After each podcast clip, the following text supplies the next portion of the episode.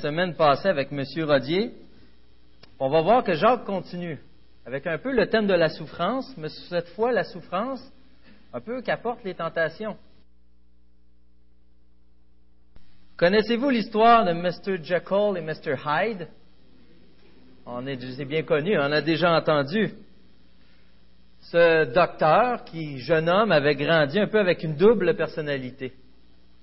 Et pourquoi une double personnalité? Car il avait le désir de garder la tête haute, d'être quelqu'un d'honorable, de respectable, un membre important de la société. Mais d'un autre côté, il avait des désirs obscurs. Il voulait assouvir. Et il vivait avec cette polarité-là en lui. Jusqu'au jour où le docteur Jekyll inventant une potion qui lui permet de séparer les deux personnalités. Et pourquoi il a pensé à inventer cette potion-là? Ah, parce qu'il voulait vivre ardemment même ce côté obscur. Et comme ça, avec cette potion-là, ayant deux personnalités, lorsqu'il prenait une potion, il se transformait à ce qui est devenu Mr. Hyde.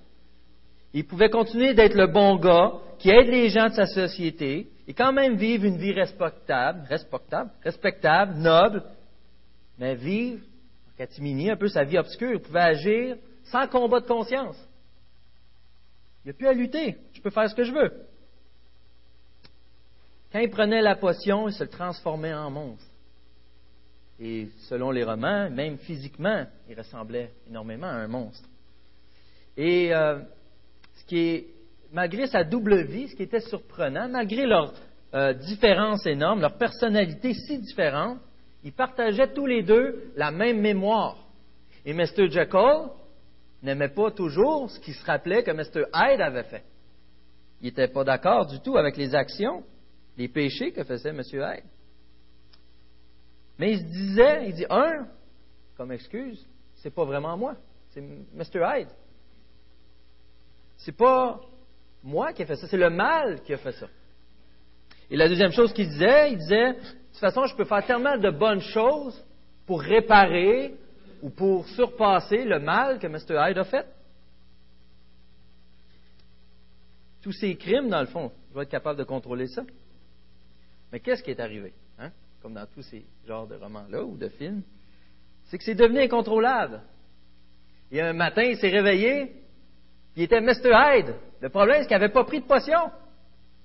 Alors, il n'y a plus besoin de potion nécessairement pour se transformer. éventuellement, ça l'a même mené à un meurtre. Et Mr. Dr. Jekyll, il a essayé de reprendre le contrôle. Il s'est dit, je vais être certain que ça arrête, je ne prends plus jamais de potion. Mr. Hyde, on l'enferme, c'est fini. Mais ça a fonctionné quand même pendant quelques mois. Il s'est mis à aller plus souvent à l'église. Euh, il est devenu beaucoup plus social, beaucoup plus impliqué dans la vie de quartier. Mais il sentait tout le temps en dedans M. Hyde comme une bête en cage qui voulait sortir. Et même un jour, il s'arrêtait un peu aux exploits de M. Hyde. Un personnage, d'une certaine manière, qui avait créé, qui faisait comme partie de lui, mais dans lequel il prenait quand même plaisir à travers ses mauvaises choses pensait au péché. Il pouvait sentir l'animal à ce moment-là en lui devenir de plus en plus gros, de plus en plus fort. Il sentait le monstre vouloir sortir de la cage. Il savait que tout ce qu'il avait à faire, c'était enterrer ses souvenirs, à s'en repentir. Mais à la place, qu'est-ce qu'il a fait? Il s'est mis à les savourer, à savourer ces souvenirs-là. Puis il s'est justifié en disant, de toute façon, je ne suis pas Mr. Hyde. Je suis le bon gars. Je fais ça, je suis un docteur, j'aide telle personne, puis je fais telle affaire. Puis, je, suis vraiment quelqu'un qui aide les gens dans le besoin. Puis, de toute façon, même malgré toutes les erreurs de Mr. Hyde, quand même meilleur que autres un peu. Je regarde ce qu'ils font comparé à ce que je fais. Mais c'est à ce moment, ce moment d'orgueil extrême, que c'est devenu fatal. Il est rentré en convulsion s'est transformé en Mr. Hyde. Maintenant, seulement la potion pouvait le ramener en Dr. Jekyll. C'était le contraire. Et Mr. Hyde avait tout intérêt, le seul intérêt qu'il avait à voir revenir Dr. Jekyll, c'était pour ne pas se faire arrêter par la police, par les autorités. Mais vient un moment où ce que les provisions sont rares de la potion magique. Et euh, Mr. Jekyll, Dr. Jekyll, il essayait de trouver à travers toute la ville les éléments qu'il fallait pour faire sa potion, puis il n'était plus capable d'en trouver. Et Dr. Jekyll a réalisé à ce moment que ce qui avait le plus peur, ce qui craignait le plus, ce n'était pas des crimes de Mr. Hyde, ce n'était pas de, se faire, de perdre sa réputation. Ce qu'il craignait le plus, c'était pour passer pour un monstre. Il s'est mis à haïr son autre lui, mais d'une manière malhabile. Il s'est enfermé dans son laboratoire au point où qu'un jour, les gens qui trouvaient que le bon Dr. Jekyll, et quoi qui se passait de bizarre, ils ont été voir. Et qu'est-ce qu'ils ont retrouvé? Ils ont retrouvé un Mr. Hyde couché sur le plancher avec une fiole de poison. Il avait mis fin à ses jours. Quelle est la raison? Pourquoi le Dr. Jekyll n'a pas réussi à vaincre Mr. Hyde? Pourquoi il n'y a pas un côté qui a réussi à avoir entièrement raison de l'autre? Ben, la raison, c'est que les deux côtés faisaient partie de la même personne. La même personne. Il n'y en avait pas deux, il y en avait une. Ça paraît bête, mais si on réfléchit, est-ce qu'on est si différents?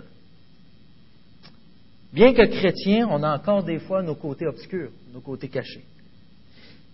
Et il y a des gens qui ne connaissent pas Dieu, qui ont de très bons côtés aussi. Le problème, c'est que nos côtés obscurs, ça ne fit pas vraiment avec Dieu. Comment on fait pour dealer avec ça? Qu'on fait? C'est ce qu'on va voir ensemble ce matin. Si vous me permettez de relire, verset 13, que personne, lorsqu'il est tenté, ne dise, c'est Dieu qui me tente. C'est Dieu qui me tente.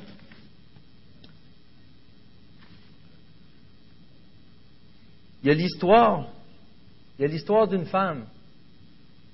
Il y a l'histoire d'une femme qui, euh, qui, est, venue au Seigneur et avec son mari, ça n'allait pas bien. son mari ne voulait rien savoir de la foi.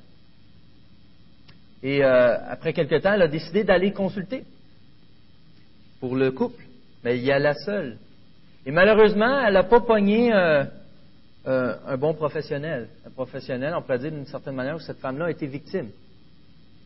Et s'est commis, euh, de, de, certaine manière, à, lui dire de, belles choses et un peu l'envoûter de cette manière-là, euh, qui, qui, dépassait amplement le domaine vers quoi il devait agir. Et cette femme-là, donné, elle a réalisé que la manière qu'elle s'habillait, c'est comme si elle allait à un premier rendez-vous lorsqu'elle allait rencontrer son professionnel sans nécessairement aller plus loin, à donné, elle a été consulter les pasteurs. Et en parlant avec euh, le couple, le pasteur et sa femme, elle est devenue avec une colère immense. Elle s'est dit, je suis tanné de, de cet état-là, c'est quoi ça? Comment se fait que j'ai été jusque-là? Mais ce qui était surprenant, c'est qu'elle n'en voulait pas ni aux professionnels en question, ni à elle-même. Elle n'en voulait à qui? en voulait à Dieu. Elle dit, qu'est-ce que Dieu a à faire là-dedans? Dans le péché que cette femme commettait. Mais c'est lui, lorsque j'ai prié pour aller vers quelqu'un, il m'a dirigé vers lui. C'est la faute à Dieu. Et ce n'était pas la première fois qu'on voyait quelqu'un faire ça. Je repense, on remonte à loin, à la Genèse, à Adam. Adam, Dieu dit-il. Qu'est-ce qui s'est passé? s'il se contentait de dire, c'est ma femme, déjà là, c'est pas le plus courageux. C'est pas bien winner pour un bon mariage. Mais, si c'était ça, mais il s'arrête pas là. C'est pas juste dire, c'est la faute à ma femme. La femme que tu m'as donnée. C'est rendu la faute à Dieu. Tu m'aurais pas donné cette femme-là, j'aurais pas péché. Alors, à quel point notre cœur, notre cœur tombe dans, toutes sortes de circonstances bizarres, et qu'on veut blâmer Dieu pour toutes nos erreurs. Mais le texte nous dit ce matin, non, non. Quelles circonstances, qu'on a dans nos vies, quelles épreuves qu'on a, nous. il pourrait nous amener à dire ça? Comment qu'on agit des fois? Pour justifier un péché. Les hommes, regarder une femme, justifier, bah, tu sais comment ça se passe avec ma femme ou telle chose, ou essayer de séduire, autant pour les femmes, essayer de séduire. Euh, ben, tu le sais, dans le fond, mon mari, c'est pas plus romantique, Seigneur. Euh, ou bien, euh, euh, tu sais bien que moi, j'ai une attirance vers telle affaire, Seigneur, c'est toi qui m'as créé de même, de toute façon. Quel genre d'excuse qu'on se donne, nous? Est-ce qu'on est si différent? Est-ce qu'on est si différent? Puis la Bible nous dit clairement ce matin que personne, lorsqu'il est tenté, ne dise c'est Dieu qui me tente. On dit OK. Mais pourquoi? Pourquoi on ne peut pas dire c'est Dieu qui me tente? Tenter, c'est inciter au péché. Tenter, c'est inciter au péché. Est-ce que Dieu nous incite au péché? Et là, on peut penser, oui, mais attends, si Dieu ne tente pas, si Dieu ne tente pas, je me rappelle d'Abraham dans Genèse 22, et euh, avec Isaac, Dieu ne l'a pas tenté. Il y a des cas qu'Israël, dans Juge, où on voit qu'il l'a mis autour d'un peuple. Et il y a même euh, Jésus qui nous apprend dans notre Père, ne nous soumets pas à la tentation, mais délivre-nous du mal. Alors, pourquoi? Pourquoi dire euh, que Dieu ne tente pas? Ne pas dire que Dieu m'a tenté? Comme j'ai dit, tenter, c'est inciter au péché. Dans le cas d'Abraham, Dieu ne l'a pas incité au péché. Il a voulu éprouver sa foi pour voir s'il resterait fidèle et lui obéirait, même sans comprendre l'ordre qui avait été donné. Dieu a donné à Abraham l'occasion de prouver devant les anges et les hommes sa foi et son obéissance afin qu'il soit un exemple, même pour nous, toutes les générations à venir. Mais il y, a un aspect qui est quand même important à comprendre. De délimiter, c'est quoi tenter? C'est Dieu qui me tente, car Dieu ne peut pas être tenté par le mal, il ne tente pas lui-même. Je vous donne un exemple. En français, on a le mot feuille. Si je vous dis la feuille est tombée sur ma feuille, on comprend quoi? Il y a une feuille qui est tombée sur la. Mais ça pourrait être une feuille d'arbre. Exemple très simple, le même mot. En grec, il y a une différence dans le sens entre une tentation, un test et le péché. Être tenté pour, dans le but de faire du mal. Mais c'est le même mot, comme notre feuille. C'est le même mot. Ici, dans ce texte, c'est ce mot-là qui est utilisé. C'est ce mot-là qui est utilisé. Alors que personne, lorsqu'il est tenté, on devrait le comprendre comme lorsque que personne, lorsqu'il est mis à l'épreuve, dise c'est Dieu qui me tente. Lorsque je suis mis à l'épreuve, que personne ne dise, lorsque je vis une épreuve, c'est Dieu qui me met ça pour m'inciter à pécher, pour me tester si je vais pécher.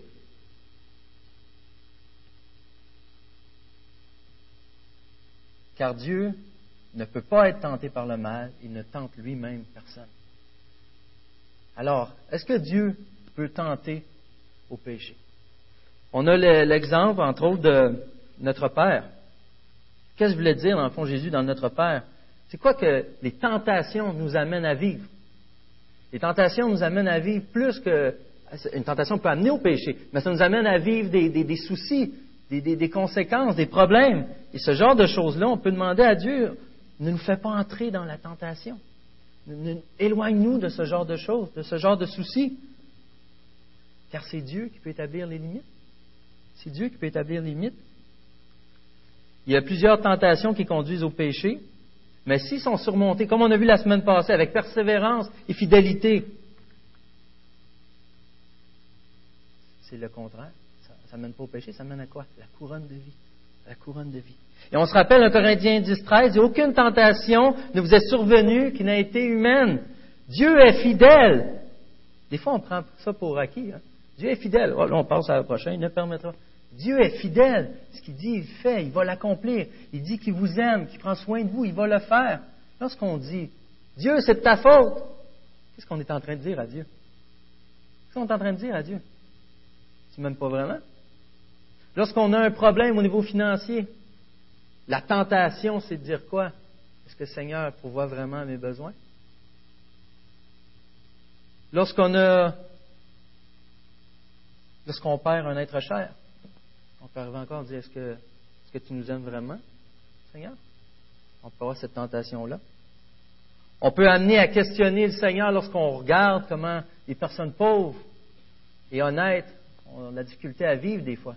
Et que des personnes riches, comme dans Mafia, vivent tout croche. On peut amener à questionner Dieu puis dire, euh, euh, être tenté à dire, euh, as-tu une justice? Ou est-ce que Dieu existe? C'est le genre de tentation. La tentation en soi n'est pas le péché. La tentation en soi n'est pas le péché. Dieu est fidèle, il ne permettrait pas que vous soyez tentés au-delà de vos forces. Mais avec la tentation, il préparera aussi le moyen d'en sortir afin que vous puissiez la supporter. Donc jamais une tentation n'est l'excuse de pécher. Jamais une tentation n'est l'excuse de pécher. On voit aussi que Dieu, dans sa nature, ne peut être tenté au verset 13. Ça veut dire quoi que Dieu ne peut pas être tenté? Ça peut être interprété de plusieurs manières, mais ce que je vous, euh, que je vous propose ce matin, c'est que c'est contre lui-même. C'est contre lui-même l'idée de tenter quelqu'un. Il déteste à ce point le péché. Il ne peut lui-même vouloir tester quelqu'un. Euh, Dieu, c'est pas un Dieu mesquin qui dit, je vais te mettre dans une situation, là. On va voir comment tu vas agir. C'est pas comme ça que Dieu pense. Nous, dans notre cœur, c'est le genre de choses qu'on pourrait faire. On pourrait même passer ça pour de l'amour. Mais Dieu, c'est pas comme ça qu'il agit. Dieu n'a pas cette pensée-là de vouloir amener le péché. Il a donné sa vie pour le détruire. Il a donné sa vie pour le péché. Il ne veut pas inciter au péché. Ça serait contre sa nature. Ça serait contre lui-même. Il ne peut pas, il n'est pas capable de faire ça, de nous inciter à pécher aussi. Et euh, le problème dans tout ça, c'est comme dans l'histoire de M. Jacob. On le voit au verset 14. Mais chacun est tenté quand il est attiré et entraîné par ses propres désirs. Alors, c'est quoi la source? C'est quoi le problème avec la tentation? Pourquoi on a un réel problème avec ça? Un, quand on a un problème, c'est rarement de notre faute. Avez-vous remarqué? C'est celle des autres. Comme avec Adam comme avec la femme. C'est celle des autres. Et dans notre couple, c'est si vite. Ce matin, je ne trouvais pas ma ceinture. Dis, je vais le dire, imagine. Je trouvais pas ma ceinture. J'avais mes pantalons propres. J'ai de l'air fou. Pas de ceinture avec ces pantalons propres-là. Chérie, tu l'as mis où, ma ceinture?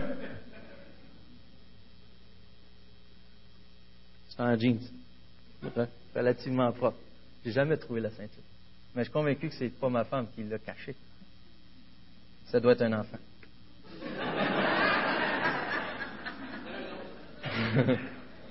c'est jamais notre faute.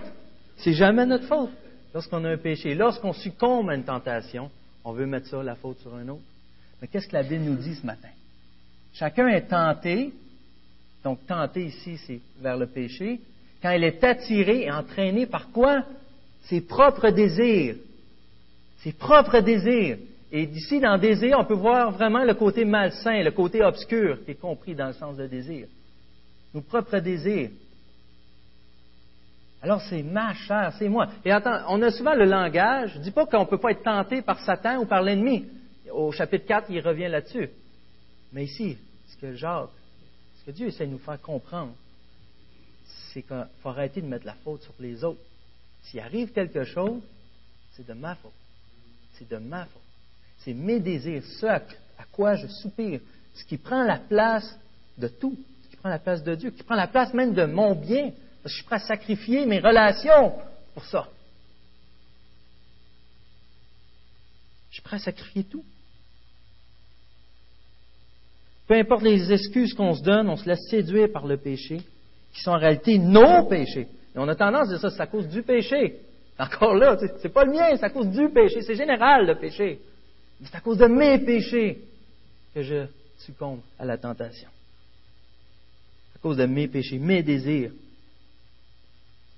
au verset 15, il rajoute Puis le désir, lorsqu'il est encouragé, donne naissance au péché, et le péché, parvenu à son plein développement, a pour fruit la mort.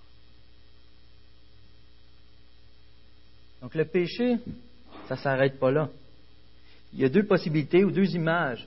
Il y a beaucoup qui est un commentateur qui parlait qu'ici, euh, il y a l'image de, euh, des, pêcheurs, où ce que l'idée d'avoir un hameçon, on, pêche à la, canne à pêche, et là il y a le petit verre, et le poisson est tenté. Là, il mord dedans, il savoure. Vous en rappelez, mais, euh, Dr. Jekyll? Il savourait ce que pouvait vivre la vie à travers Mr. Hyde. Là, on savoure le péché. On va autour, on fait le tour jusqu'à temps qu'on réalise c'est quoi qui arrive. On est pris. On est amené. Et là, on perd le contrôle, littéralement. Mais ce qui conviendrait le mieux, il y a une connotation aussi par rapport à l'enfantement, à naître, donne naissance au péché. Donc, c'est comme euh, dans un exemple qui donnait d'un enfant, d'une prostituée, qui serait illégitime, non désiré, sans être la faute de l'enfant dans l'exemple ici, c'est que ça ne s'arrête pas là. C'est qu'il y a une autre descendance. Le péché mène à quoi d'encore plus grave? À son plein développement. C'est comme si le péché était dans l'enfantement, était dans la grossesse. Une fois que c'est entamé, tu ne peux plus l'arrêter. Là, ça continue, ça grossit. Et toi, tu ne vois pas encore. Donné, tu vas arriver devant le fait où ce que ça va arriver? Il faut faire une distinction ici. Je n'associe pas un enfant au péché. J'espère que vous voyez l'image. Parce qu'une fois que le péché est engendré, une fois que le péché est enclenché, une fois qu'on a mordu à l'hameçon, même si on ne voit pas les résultats tout de suite, les conséquences sont graves. Et on va voir à quelques excuses qu'on se donne tantôt, à quel point qu'on ne réalise pas, on comprend, on banalise énormément le péché. Donc, le, désir, lorsqu'il est encouragé, lorsque je le nourris, donne naissance au péché, à son plein développement pour fuir la mort. La mort, la seule chose, tout péché mène à la mort. La seule chose, la première mort que tout le monde a à avoir. Mais ceux qui sont en Christ,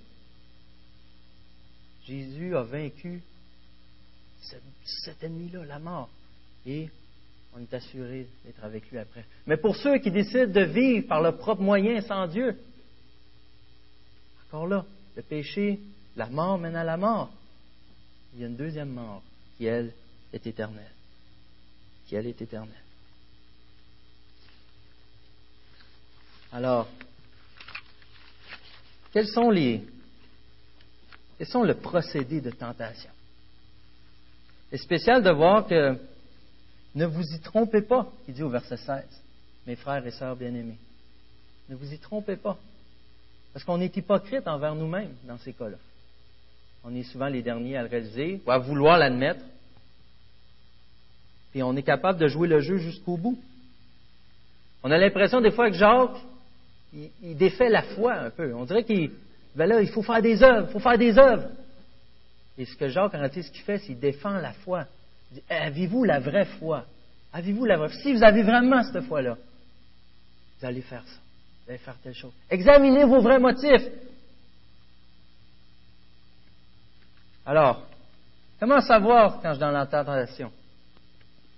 Comment je peux savoir avant qu'il soit trop tard? La première étape, on va dire, on rentre dans la tentation quand c'est même avant qu'on ait commencé à pécher. C'est même avant qu'on ait planifié de pécher. On rentre dans la tentation lorsque le péché est plus. Lorsque le péché ne nous répugne plus. Là, on est dans. Là, on est rendu dedans. Quand tu peux regarder le péché et être en mesure de dealer avec, là, tu es, déjà dans la tentation.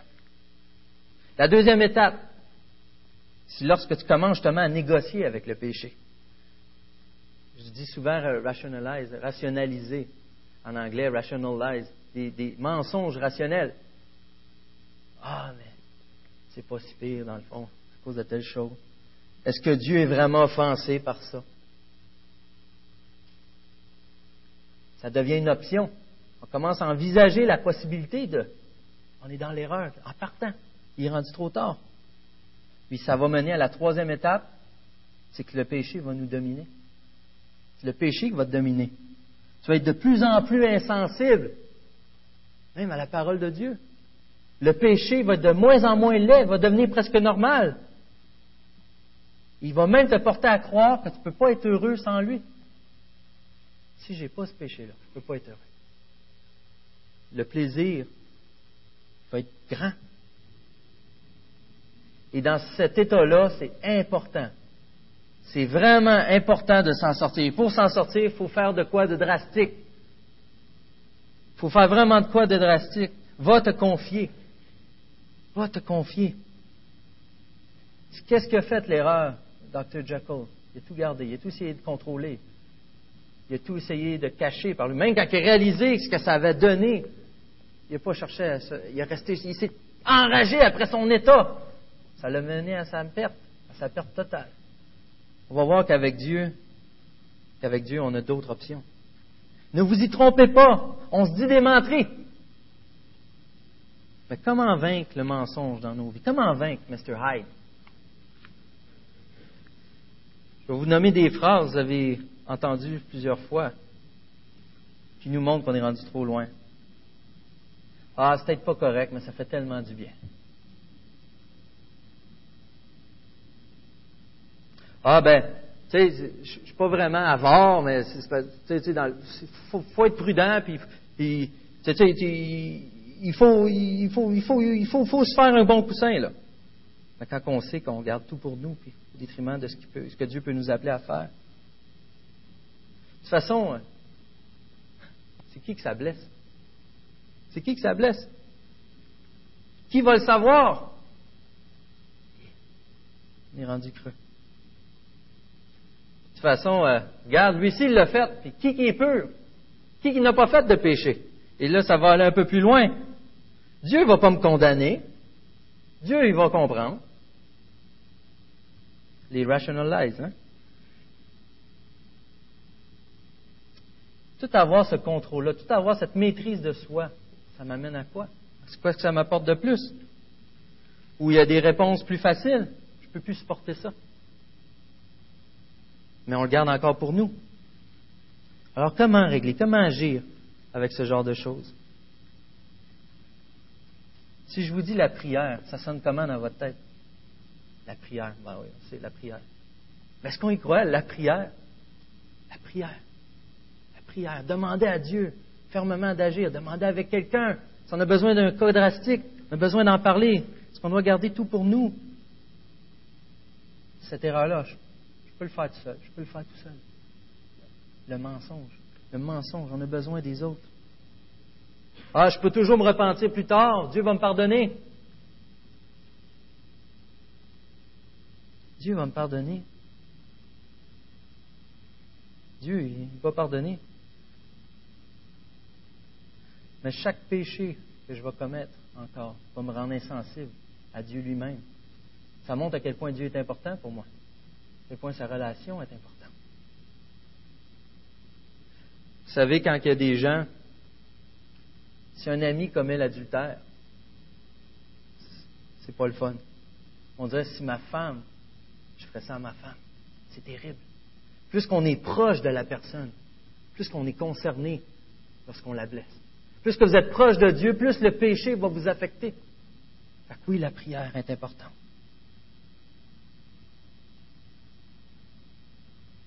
Et Dieu vous aime tellement qu'il n'y a pas de place pour le péché. Il n'y a pas de place pour le péché. On doit prier pour que Dieu nous le montre. Et euh, on pourrait, faut que le temps euh, passe, mais on pourrait agir longtemps avec euh, ce genre de solution. Mais on peut, j'aimerais lire avec vous, finir le verset 17 et 18. Tout bienfait et tout don parfait viennent d'en haut. Tout bienfait et tout don parfait viennent d'en haut. Encore là, c'est de quoi qu'on est habitué dans. Oui, mais Dieu il est bon. C'est normal. Oui, mais Dieu est bon. Oui, Dieu est bon. Non, non, Dieu est bon. Non seulement il n'y a pas de mal, comme on a vu avant, non seulement il n'incite pas les gens au mal, il est tout à fait le contraire. Il n'est pas neutre, j'incite pas les gens au mal, j'étais correct là. Il est bon, ça émane de lui, la bonté. Toute chose est bonne venant de Dieu. Tout bien fait, tout est parfait, tout don parfait vient d'en haut. Tout ce qu'on peut se réjouir, réjouir vient du Père.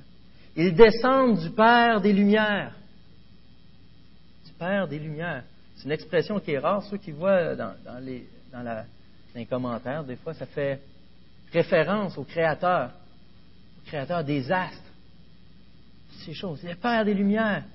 Il est le Père question de relation encore. Mais en qui il n'y a ni changement, ni l'ombre d'une variation. Contrairement à moi, et je crois que c'est un autre problème qu'on a des fois, on prend Dieu et on pense que Dieu pense comme nous. On me dit comment je tenterais quelqu'un? Moi, qu'est-ce que je ferais? Je mettrais quelqu'un à l'épreuve. Est-ce que j'aurais un profit là-dedans? Qui pourrait être malsain Dieu ne pense pas comme ça. On l'a vu tantôt. Mais il n'y a aucune ombre. Dieu n'a pas une personnalité. Il décide pas, là, je vais être le, celui qui est omniprésent, celui qui, est bon. Et là, là, tout à coup, je suis le Dieu de colère. Et là, tout à coup, je suis... Non. Dieu, il n'y a pas différentes facettes qui choisit. Il n'y a pas de Mr. Hyde. Il n'y a pas de, de côté sombre ou de meilleur côté. Il est tout le temps meilleur. Il est tout le temps au top. Dieu est bon. Sa pensée, sa façon d'agir, sa façon de nous voir ne change pas. S'il nous voit à travers Christ, ça ne changera jamais. S'il ne nous voit pas à travers Christ, ça aussi c'est clair où est-ce qu'on va. Sa il ne change pas. Le Père des Lumières. Au verset 18, conformément à sa volonté, il nous a donné la vie par la parole de vérité afin que nous soyons, en quelque sorte, les premières de ses créatures.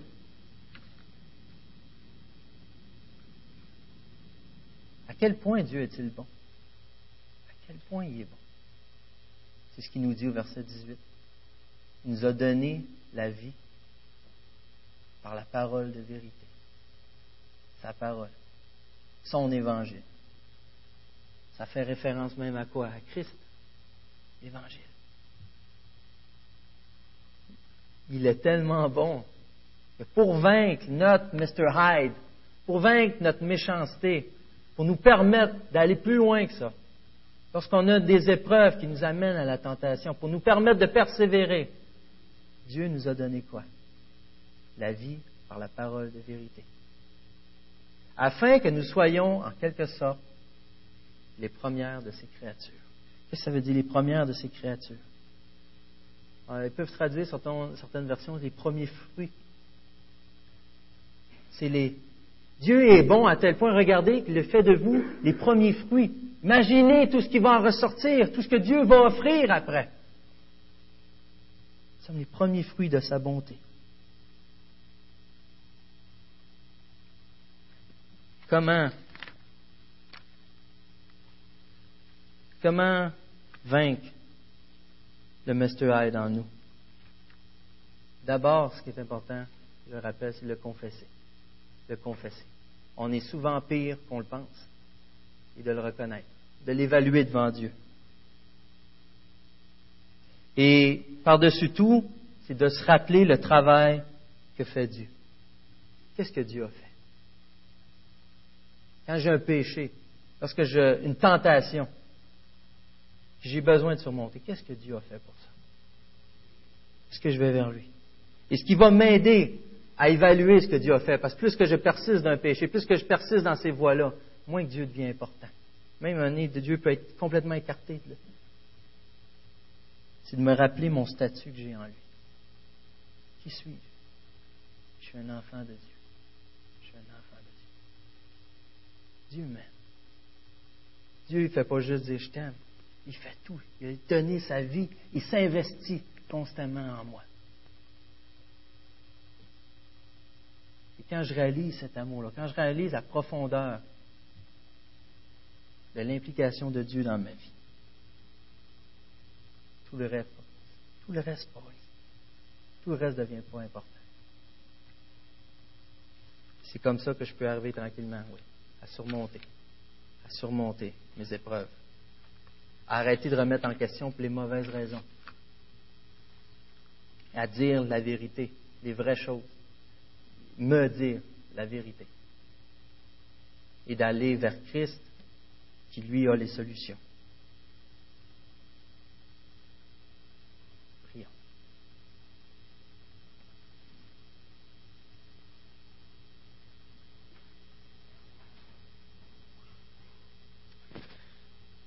Père éternel, j'insiste sur le Père et l'Éternel.